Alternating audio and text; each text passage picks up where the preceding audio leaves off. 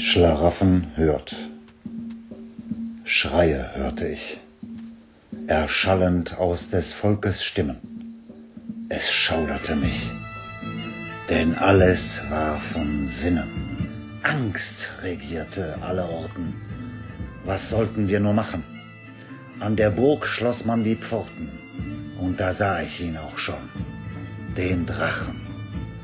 Gewaltig und feuerspuckend gar kam er auf uns zugerannt. Das Wetter, es war wunderbar, die Sonne hat mich bald verbrannt.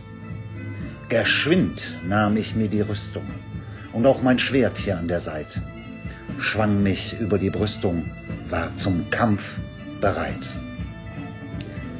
Todesmutig und ganz selbstlos, wie sich's für einen Schlaraffen gehört, bereit zu sterben ohne Tross, von Siegeslust ganz schön betört.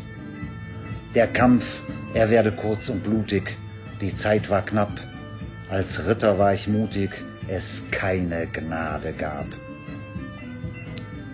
Doch dann, ich will's euch sagen, tat's mit großem Schrecken, verdrehen mir den Magen. Etwas fürchterliches musste ich entdecken. Denn als ich sicher war mir um den Sieg, so sicher wie auf dem Brot die Butter, da mir die Burgfrau eilends rief, halb so wild, es ist nur meine Mutter. Ich bin ganz sicher ein Ritter ohne Tadel. Fürwahr, ich fürchte mich vor nichts. Doch vor dem Burgschreck schützt nur die Rolandnadel.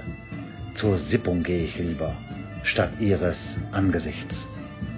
Lulu.